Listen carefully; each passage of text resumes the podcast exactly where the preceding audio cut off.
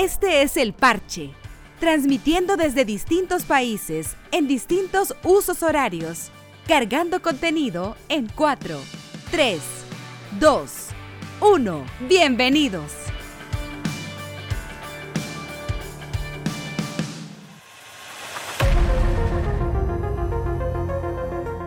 Hola amigos, bienvenidos nuevamente. Este es El Parche, un podcast que hacemos dos grandes amigos que yo por lo menos aprendí el gusto por los videojuegos en un sillón a la par de mi gran amigo Juan Pablo Chiquiza, que ahora también está a la par mía, pero de corazón. ¿Qué hubo, Chiqui?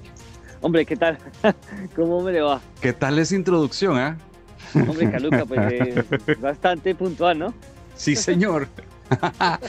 Señores, en esta semana las noticias que tenemos sobre el mundo de los videojuegos, eh, vamos a dividir el podcast en tres partes. En la primera parte les vamos a contar qué estamos jugando, porque les tenemos que contar que estamos jugando juegos muy interesantes. En la segunda tenemos las noticias y los rumores más importantes de, de esta semana, que hay de todo. Y en la tercera nos decidimos filosofar un poquito, ¿no, Chiqui? Y recordar cuáles han sido los juegos que más nos han marcado en nuestra vida y sobre todo por qué. Claro que sí. Bueno, arrancamos entonces. Bienvenidos. Este es El Parche. Bueno, Chiqui, eh, estamos en el parche, estamos empezando mes abril 2021 y ¿qué está jugando? Hombre, empiece usted, porque lo que yo le tengo es un poquito largo. Eh, le, doy, le doy paso a usted. Ok, yo le contaba hace algunas semanas que estaba, tenía algunos juegos, eh, muchos RPG, pero no le voy a hablar de RPG porque ya le conté muchísimo. Va a haber otro podcast en el que le voy a contar por qué Valhalla entró a mi, a mi, a mi top 3 de, juegos de toda, de toda la vida. Pero eh, le quiero contar, estoy jugando una, un, un exclusivo de PlayStation VR eh, y este juego se llama Beat Saber. Yo me imagino que ya lo escuchó, ¿no? Claro que sí. Beat Saber fue el juego ganador del mejor juego de realidad virtual del año, del año 2019. Sigo yo en el 2020. Pero, pero no, fue el juego ganador en el 2019, mejor juego de VR. Es un juego exclusivo de PlayStation y lo bajamos hoy más o menos en enero y lo jugamos con mi, hijita mayor. Chiqui, es una pasada, es una pasada. Todo, todo nació que vi una historia de un gran amigo mío en Instagram y el tipo se estaba jugando con su sobrino y, enfocó la pantalla y lo que vi me encantó porque es una pista muy, muy, muy parecida a la de Rock Band y a la de Guitar Hero pero en lugar de, de usted estar con los, con, con los controles tradicionales de, de, los juegos de música, estabas con unos sables láser muy al estilo de Star Wars. Y dije, ese juego lo tengo que, lo tengo que jugar. Me puse en contacto con mi amigo, le dije, mira, me encantó la historia que pusiste, ¿cuál, fue el, cuál es el juego que, que, que, que aparece? Y me dijo, men, lo tenés que jugar, se llama Beat Saber. Y en efecto... ¿Pero de qué se trata, Caluca? Lo bajé y, y a eso voy es un, es un juego rítmico, es un juego de, de, rítmica. Entonces usted en la realidad virtual, usted escucha una canción. Originalmente había mucha carga de música electrónica en el juego, pero hace más o menos un mes hubo una actualización y es que los, los creadores de este juego siempre se lo imaginaron originalmente que fuera un juego hecho para metal, para música metal. Y por una razón u otra, terminó habiendo muchísima más música electrónica. Entonces, el parche este que sacaron hace más o menos un mes incorpora mucha, mucha más música metal y rock pesado. Entonces, lo que usted tiene que ir haciendo es eh, tocando con los sables láser, que son sus controles eh, manuales en, el, PlayStation VR, tiene que ir tocando las, unos, unos cubos que se le van acercando en el ritmo de la música. Y obviamente hay tres niveles, tres, cuatro niveles de dificultad. En algunas canciones hay cinco. Unos usted los puede jugar con un solo sable, otros tiene que jugar con dos sables. Y me parece espectacular, Chiqui.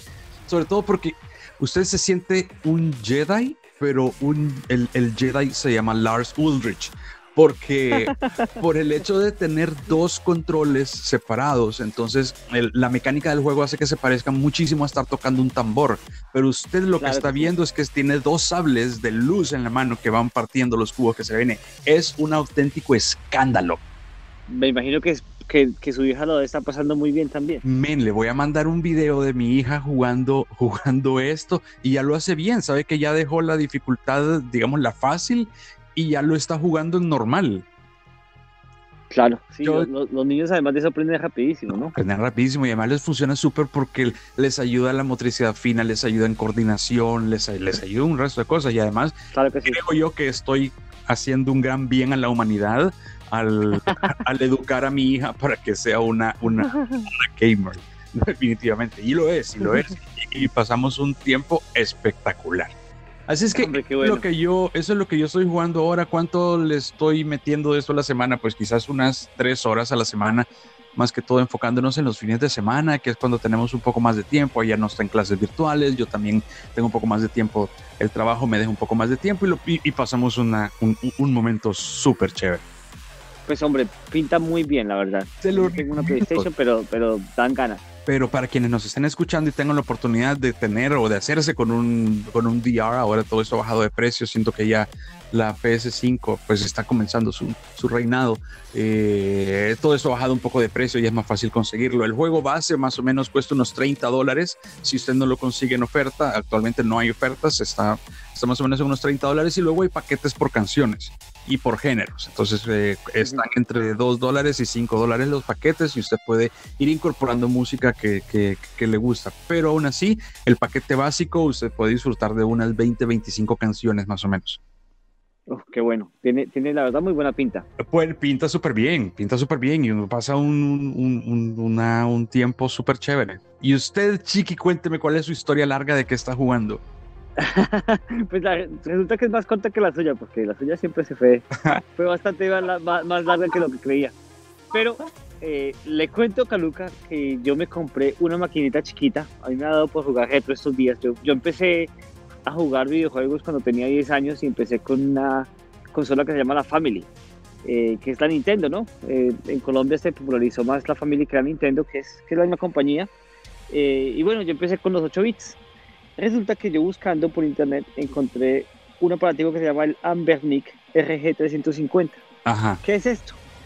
Es un Game Boy, haga usted de cuenta un Game Boy, haga usted de cuenta una PSP que emula juegos reto de los 8 bits, de los 16 bits, de los 32 bits incluye incluso... O sea, cuando, eh, usted, cuando usted dice 8, 16 y 32 bits, estamos hablando de Nintendo, Super Nintendo, y Nintendo 64. exacto.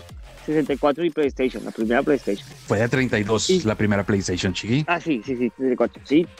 Ok, ok. Eh, pues es, es, es, considera esa generación, ¿no? Ok. yo creo que, que, tiene más capacidad la PlayStation que la 64, pero es considerada en esa parte de la generación. Sí, pero la, la reina Super Nintendo, creo yo, en eso, ¿no? Eh, sí, hombre, Super Nintendo, los juegazos. Es que, bueno, Super Nintendo y, Sega Genesis. A mí me gustaban mucho los juegos de Sega Genesis, sobre todo por, por el sonido y por los colores. Pero bueno, ese es otro debate. Es otro, es otro tema, eh, sí. Bueno, este, esta, este aparatico es, es muy pequeño, em, está muy, está, la verdad está muy bien hecho y, los juegos corren muy bien. Eh, este incluso juega, usted puede jugar arcades eh, famosísimos como por ejemplo Dinosaur, eh, and Dinosaurs o los Final Fight eh, el de Teenage Mutant Ninja Turtles de Turtles in Time. O sea, hermano, eh, o sea, apático, ah, le llega a usted como con 500 juegos. Men, tanto como yo hablo de Cyberpunk, usted habla de Ninja Turtles, ¿no? Sí, hombre, me encanta. me encanta, la verdad me encanta. Y, el, y este apático, hermano, es que usted coge y le da por jugar cualquier juego que se Nintendo, ah, está ahí, los Donkey Kong están ahí los Street Fighter están ahí, todo está ahí. Oiga, pero ¿y de cuántos juegos se está hablando? ¿De que un 200 juegos o una cosa así? No, hombre, tiene una como 500. Es que yo apenas, eh, yo lo he estado dando toda esta semana y yo, yo siento que apenas he tocado la punta del iceberg. ¿Y todo viene en el mismo paquete por 50 dólares? Sí, todo viene ahí. Eh, sí, todo viene incluido. Todos, todos los juegos vienen incluidos. Incluso usted puede descargárselos a su computador y, y los que usted no, los que no estén ahí en ese, los que no vengan con la consola, los descarga usted en su computador y se los pasa a la consola. Es, es bastante sencillo hacerlo. Está muy bien el aparatico y le va a dar a usted horas y horas y horas de entretenimiento. Es para guardarlo en el carro, lo que sea. Ahí saca su aparatico y se juega un, un Super Mario Bros. Hombre. ¿Dónde se consigue, Chiqui, que no esté en Estados Pues- Unidos? Pues yo lo compré por Amazon, Caluca. Yo no, la verdad es que no, no sabría decir dónde se consigue, Ok, pero eh, me imagino que en Amazon de sus países, Amazon. o de pronto Mercado Libre o algo así. sí, pero pues la, la verdad recomendadísimo hay, hay bastantes yo bueno yo buscando qué práctico comprarme encontré bastantes hay varios estilos hay varias va- varios estilos de este de, de- o sea que tienen mismo eh, es, es- son como es como el mismo objeti- objetivo que es emular juegos arca- eh, em- eh, juegos retro Eh, pero pues este práctico es el que más me gustó me parece que el tamaño es el mejor eh, y, bueno, es recomendadísimo eh, para los que les gustan los juegos retro como a mí, los que crecimos pues con, con Nintendo y Super Nintendo. Este aparatico es el que es. dos recomendaciones de parte del parche en cuanto a qué estamos jugando. Una de ellas en PlayStation VR y la otra un aparatico espectacular para jugar juegos retro. Chiqui, hacemos Le- les recuerdo, les Señor. recuerdo cómo se llama el aparatico, se llama Ambernic Am- RC350. Ambernic RC360. El RG. RG360. ¿Sabe qué? Vamos a poner el, el link al- a Amazon en la descripción de este podcast y para que la gente lo pueda, lo pueda encontrar más fácil. Vale, señor, hacemos una pequeña pausa, chiquitita, cortita, nada más para agarrar aire y encender un cigarro. Y volvemos con noticias de rumores en esta semana.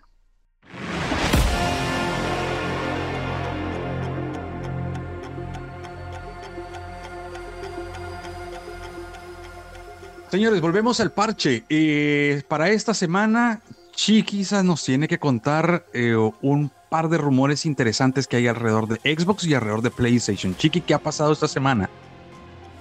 Bueno, Caluca, mire, le cuento eh, sobre Xbox se rumorea eh, que hay un posible acuerdo entre o entre Ubisoft y Microsoft o entre Sega y Microsoft. Eh, el rumor comienza con un tweet de un insider y pone, bueno, va a caer una sorpresa. Al final del tweet pone una, un, un caracol, un, un- emoji de un caracol. Este emoji puede evocar o a Ubisoft o a Sega. Eh, se rumorea que si es Ubisoft es que van a poner el, el Ubiplay como parte del Game Pass, eh, pues lo cual pondría a disposición del, del usuario del Game Pass la enorme cantidad de juegos que tiene Ubisoft. Sí, en su haber. Sí, lo, Eh, lo que contamos lo- en un podcast pasado, ¿no? Que podía suceder. Sí, llenaría pues al, al Game Pass de juegos de Ubisoft todas las franquicias pues. Eh, y el otro pues es Sega que Sega también tiene un, o sea la biblioteca de, su- de Sega es de, propiedad intelectual de Sega es, inmensa. Así que eh, bueno pendientes de esa noticia la verdad es que estamos muy yo estoy ansioso pues de saber de verdad qué qué, qué más qué, qué se traen entre manos los de Microsoft porque ya yo creo que les ha quedado gustando eh, el darnos sorpresas y creo que nos van a seguir, nos van a seguir por las Yo líneas. creo que lo que les ha quedado gustando, Chiqui, es echarle palas de tierra a Sony. Sabe que yo estaba justo leyendo un, un hilo en Twitter hace ¿qué? un par de días y los usuarios era, eran básicamente usuarios de PlayStation diciendo, men, ¿cómo Xbox en tan poco tiempo ha logrado darle la vuelta al calcetín y comerle terreno a Sony. O sea, ¿qué, ¿qué es lo que está haciendo Sony? Sony está vendiendo juegos exclusivos muy buenos, todos AAA y espectaculares y todo lo que quiera, lo que ha hecho toda la vida y lo que ha hecho muy bien y lo que lo tiene como la segunda consola más vendida en el mundo. Pero cada juego vale 60, 70 dólares y usted tiene un juego. ¿Qué está haciendo Xbox? Xbox se le está vendiendo por una mínima fracción de ese precio al mes y tiene cientos de juegos y además está haciendo una, una labor de servicio al cliente muchísimo más fuerte que la que está haciendo Sony. Entonces estos usuarios en Twitter decían, men, ¿dónde está el secreto? El secreto está en que nos está dando muchísimo más por muchísimo menos dinero y de una forma con mucho, mucho mejor atendidos. Y es así. Eh, sí, es, es que eh, en Microsoft se, están dando cuenta que el, el modelo de Amazon, que es eh, pensar en el, en el usuario primero, eh, funciona. Y la verdad es que Amazon funciona así, ¿no? En Amazon, pues lo primero, que, lo, primero es el cliente y Microsoft está copiándose eso. Ahora, todas las cosas que diga el cliente, Microsoft lo está haciendo. Eh, no hace mucho, Caluca, les recuerdo que, que, Microsoft anunció que iba a, anunciar, que iba a aumentar el precio del, del Game Pass pero aumentarlos no, nunca va a ser duplicarlos. O sea, ¿cuánto está ahora? Están 12 dólares. Pero eh, a, lo que iba yo, Caluca, es que ellos anunciaron que lo iban a aumentar. Les cayó, bueno, hombre, en los comentarios en Twitter les cayó de encima. ¿Cómo es posible que va a aumentar? Al día siguiente, Caluca, lo rebajaron de nuevo. Al día siguiente se echaban de para atrás. En Microsoft están escuchando lo, lo, lo que quieren los usuarios y lo están haciendo caso. Es algo que no se había visto que Microsoft no había visto nunca. O sea, es decir, que, que, los usuarios dictaran que fuera a ser Microsoft, pues jamás. Recordemos el caso de Halo, de Halo Infinite. El juego iba a salir este año, iba a salir el año pasado, eh, pero al, verlo en, el E3 los usuarios le cayeron encima a Microsoft y dijeron, pero Microsoft, ¿cómo es posible que usted vaya a sacar a Halo de esta forma si, gráficamente da pena? Hombre, Microsoft dijo, no, no importa. Entonces, ¿sabes que vamos, vamos a cancelar la salida y, vamos a sacarlo cuando esté listo. Luca, es tan así, tan, tan, tan Microsoft tenía en su plan sacar a Halo el año pasado que las cajas de Xbox Series X tienen el, dibujo de Halo, porque supuestamente el juego iba a salir con, con, la consola. Eh, eh, Microsoft está, no sé, no sé quién se le metió en la cabeza a Microsoft que tenía que escuchar al usuario y es lo que están haciendo. Y lo están haciendo súper bien. Sí, realmente de verdad que, o sea, es, casi que irreconocible. Oiga, Chiqui, le tengo hablando de Xbox y hablando de esto que estamos diciendo, le tengo un súper rumor. ¿Vio la foto, vio la foto de Phil Spencer que está volando internet actualmente? No. Hay una foto de Phil Spencer de un streaming que hizo hace algunos días. Y en la parte de atrás del cuarto en el que está hay una estantería. Y en la estantería hay una serie de objetos de colección y ocupando un, un, lugar muy, muy, muy visible y preeminente en la estantería, a la par de un logo de Xbox iluminado, está el muñeco de Ludens, que es la insignia de Kojima Productions. Esta sola imagen ha hecho que Internet ahorita esté volando con rumores sobre si el próximo exclusivo de Xbox va a ser de Kojima. Uy, eso sería un bombazo y, un golpe muy bajo. Demasiado bajo, demasiado bajo. En este momento usted puede jugar en Xbox, eh, creo que únicamente dos títulos de Kojima, un, grupo de Metal Gear y un, Castlevania. Eh, ¿qué, ¿Qué hay de esos? Es un rumor nada más, es un rumor pero la foto está, le voy a mandar la foto eh, por WhatsApp cuando terminemos el podcast, porque no es, no es casualidad, o sea, hay una cantidad de cosas ahí en, la estantería de Phil Spencer y está el, el, muñeco de, de, Kojima. Hablando con Luca de Kojima, eh, le tengo una, una noticia justamente de Sony. Eh, hoy anunciaron un nuevo juego, Abandon, que es un survival horror, que es exclusivo para PS5 y de hecho se rumorea que es eh, que, lo, que lo está haciendo Kojima. Yo lo vi, Chiqui, pero no entiendo qué es lo que hace que la gente rumoree o piense que está relacionado con Kojima. Porque, por, el género y porque es un estudio, bueno, la, o sea, lo está haciendo un estudio nuevo, un estudio que, que, del que nadie había escuchado hablar. Y, y, resulta que este estudio dicen que es eh, como, como, un, como un estudio cubierta que, eh, que, montó Kojima hace, hace un tiempo, eh, pues para trabajar en lo suyo sin que la gente se diera cuenta que, que fuera él. Tema Blue Box Games. Bueno, eso, es lo que, eso, eso, eso, es lo que dice Internet, ¿no? Pues vaya usted a cogerlo con pinzas, porque la gente pues se inventa, se mete sus videos como quiere, ¿no? Pero, es decir, a eso, a eso van los rumores, que Kojima creó esta empresa de, de de, portada, pues, y él está creando juegos eh, a, través de esa empresa para que no, para que no sepa que le Y sale en este 2021, ¿cierto? Abandon. Sí, sí, Abandon sale este 2021 y es un juego, pues como lo venía diciendo, es un es un juego de, sobrevivencia de, terror, al, estilo pues... Eh, Chiqui, pero usted que ha estado muchísimo más metido en el mundo de los videojuegos que yo. Eh, sobre todo en la industria. Eh, ¿Usted cree que después de haber sacado el año pasado Dead Stranding, eh, Kojima tenga tiempo para sacar otro juego, incluso aunque no sea AAA, digamos un AA, eh, al, año siguiente? Pues lo que pasa, Luca, es que Kojima es un es, un es, el, creador, tampoco, es decir, él puede, él puede, por ejemplo, tener un cargo de director o tener otro cargo en otro juego y decir que, que, pues, que es de él, aunque él no tenga un cargo prominente. ¿Sí me entiende? Por ejemplo, puede ser el, el, Kojima puede ser el guionista y se encargó pues de escribir el guion del juego y los demás le dio el guion a un, a, al estudio que lo hizo y pa, eh, lo hace, ¿sí? Y pues, pero, pero claro, como el nombre Kojima pega tanto, entonces lo usan para, pues, para promocionar juegos. El juego es el de Kojima, eh, sin embargo, pues Kojima poco tuvo que ver. Kojima es al, al, mundo de los videojuegos lo que JJ Abrams es a la televisión. Se lo, se lo firmo. Sí, sí, algo Señor, eh, esos son los rumores, Chiqui. Para esta semana les vamos a dar seguimiento y vamos a ver en qué termina esto. ¿Será que Kojima va para Xbox o saca su próxima exclusiva con PlayStation? Vamos a ver, vamos a ver qué suceda. Hacemos una pausa súper pequeña y hablamos rápidamente de cuáles han sido nuestros juegos de la vida y por qué.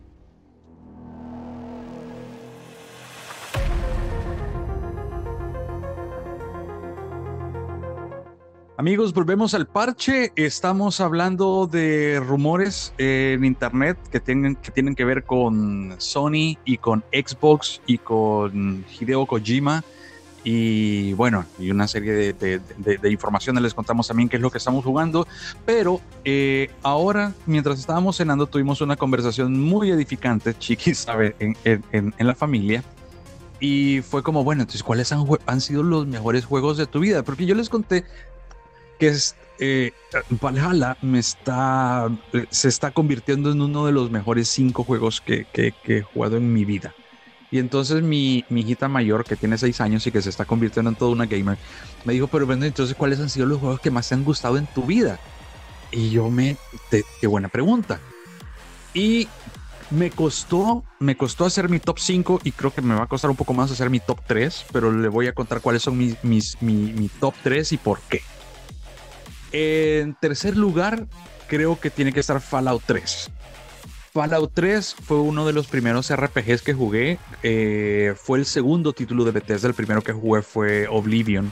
Eh, y me enganchó, me enganchó. Le metí 300 horas a Oblivion.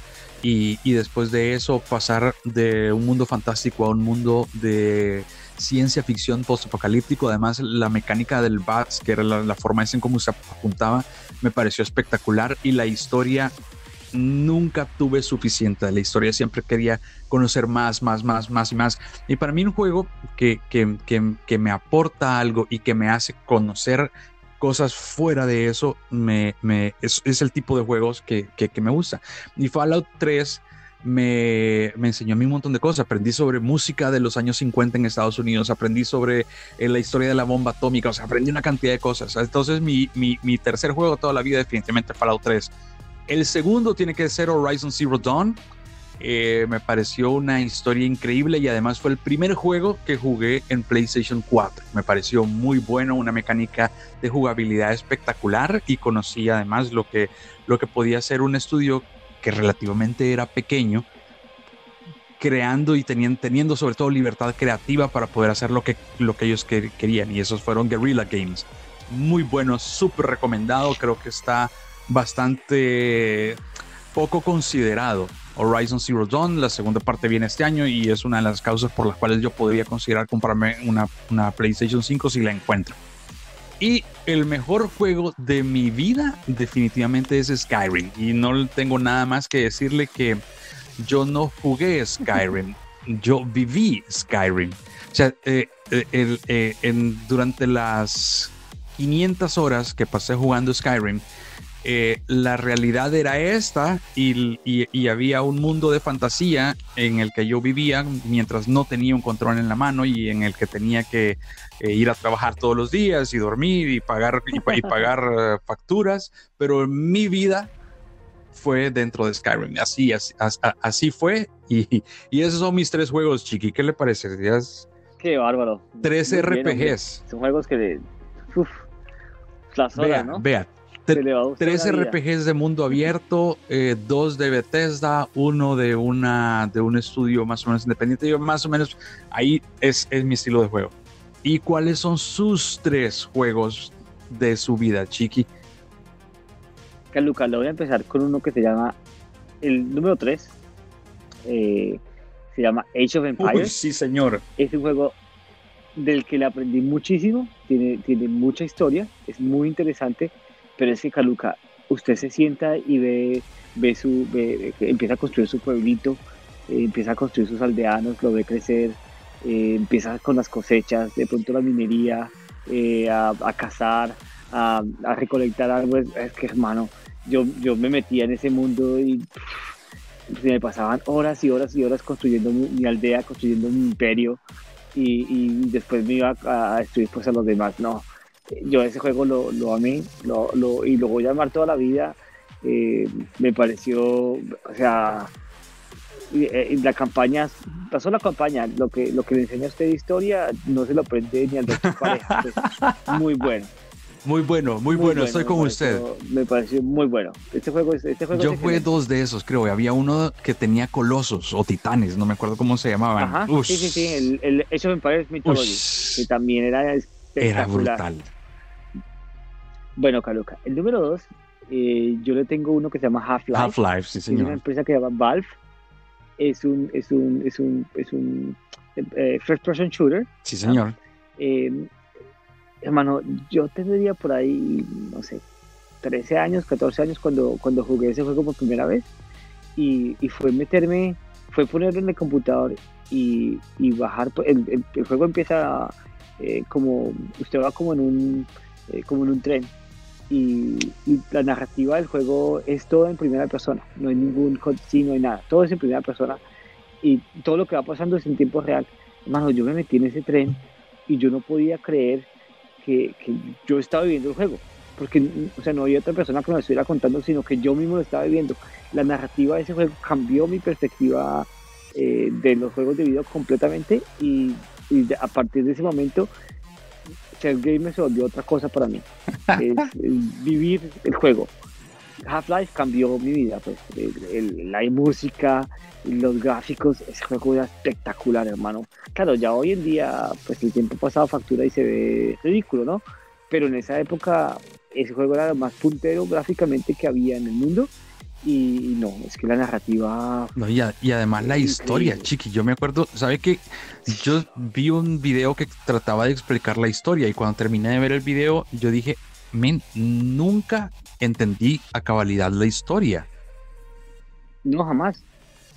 No, porque es que usted sigue y, y usted cree que es un juego como los demás, que es de matar, de matar marcianitos. Sí, no, no, no, no, no, para nada. Es una conspiración corporativa eh, eh, impresionante. militar, es- es impresionante, es, es- es un juegazo. Bien, chiqui, ese es su Eh, segundo.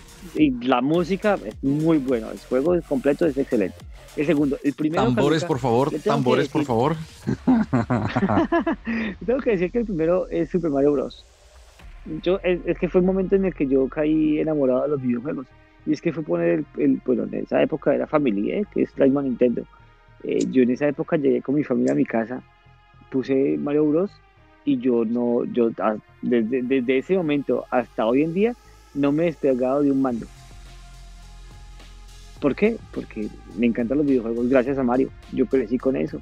Y como usted dice ahora, yo no, no sería capaz de pasarme ni 20 minutos jugando Mario, pero fue lo que inició, fue la, la- la- la piedra que cayó en el lago. Caluca, yo sí, yo, la verdad sí, yo sí juego Mario todavía. A mí me gusta mucho. La, la- la verdad me gusta, pero, pero bueno, es, es más que todo nostalgia, ¿eh? Tal vez no me gusta porque juego, bueno, obviamente es, es arcaico, ¿eh? Pero, pero es, es más la nostalgia de lo que lo lleva a uno a seguir jugando esto. La música, eh, los efectos de sonido, los gráficos, eh, recordar los niveles. eh, se le viene a uno a la mente todos esos momentos que pasó uno frente del computador, que de pronto, o bueno, el televisor, con algún amigo al lado de uno, eh, descubriendo esos mundos fantásticos que algún otro ingeniero se inventó y puso a la disposición de uno para disfrutar. Es, es, es, mágico, la verdad. Eh, Mario Bros, eh, bueno, me hizo un game. ¿Sabe qué fue lo que le, lo que, le quiero aportar? Le quiero aportar algo más al tema. Yo sé que el, el, tiempo se nos está haciendo demasiado corto, pero le quiero aportar algo, ¿sabe? Yo, yo fui, quizás el, mi primera consola fue un Atari. Y, el, y, y mi infancia, mi primera infancia fue una, un, un, un control de Atari. El control de Atari tenía un botón y una palanca y la palanca tenía cuatro sí. direcciones, arriba, abajo, izquierda, derecha. No había de ladito, no había, no, nada, no, sino tenía cuatro direcciones no. y un botón. Nada, nada diagonal. diagonal. ¿Qué fue lo que, cuál fue la revolución de Mario Bros, por lo menos para mí? El control. El control de Nintendo tenía dos botones AB y tenía la flechita, eh, tenía diagonal. Entonces usted podía hacer una cantidad de combinaciones. Mario Bros. no se entiende si no pudiera saltar en diagonal, si no pudiera nadar en diagonal. ¿Me entiende? Entonces eso, sumado a los gráficos y los colores, que eran otra, otro mundo completamente diferente, pero la jugabilidad de poder mover al muñeco y de poder tener un control en el que las opciones fueran más y ya pudiéramos jugar con los dos pulgares, eh, eso fue, fue, fue para mí el, el paso del machete a la pólvora. Así, Así es. es. señor. Bueno, Chiqui, tenemos que llegar hasta acá en el parche de esta semana, men. Qué gustazo oírlo. ¿Cómo está Seattle? ¿Cómo hombre, va Seattle? Mismo, frío, hombre, frío. Frío, pero bueno, ya, ya va. Ya va San Salvador va está súper. Ya, ya, se ve la luz al final. Sí, qué bueno, qué bueno, qué bueno. San Salvador está súper caliente, pero también estamos viendo luz al final del túnel en muchas cosas, en climas y en, y en pandemias. Bueno, Caluca. Hermano. hermano fue así, fue, fue un gusto hablar con usted esta noche y... Un abrazo, hermano, nos vemos la otra semana. Hasta luego, bye. Hasta luego.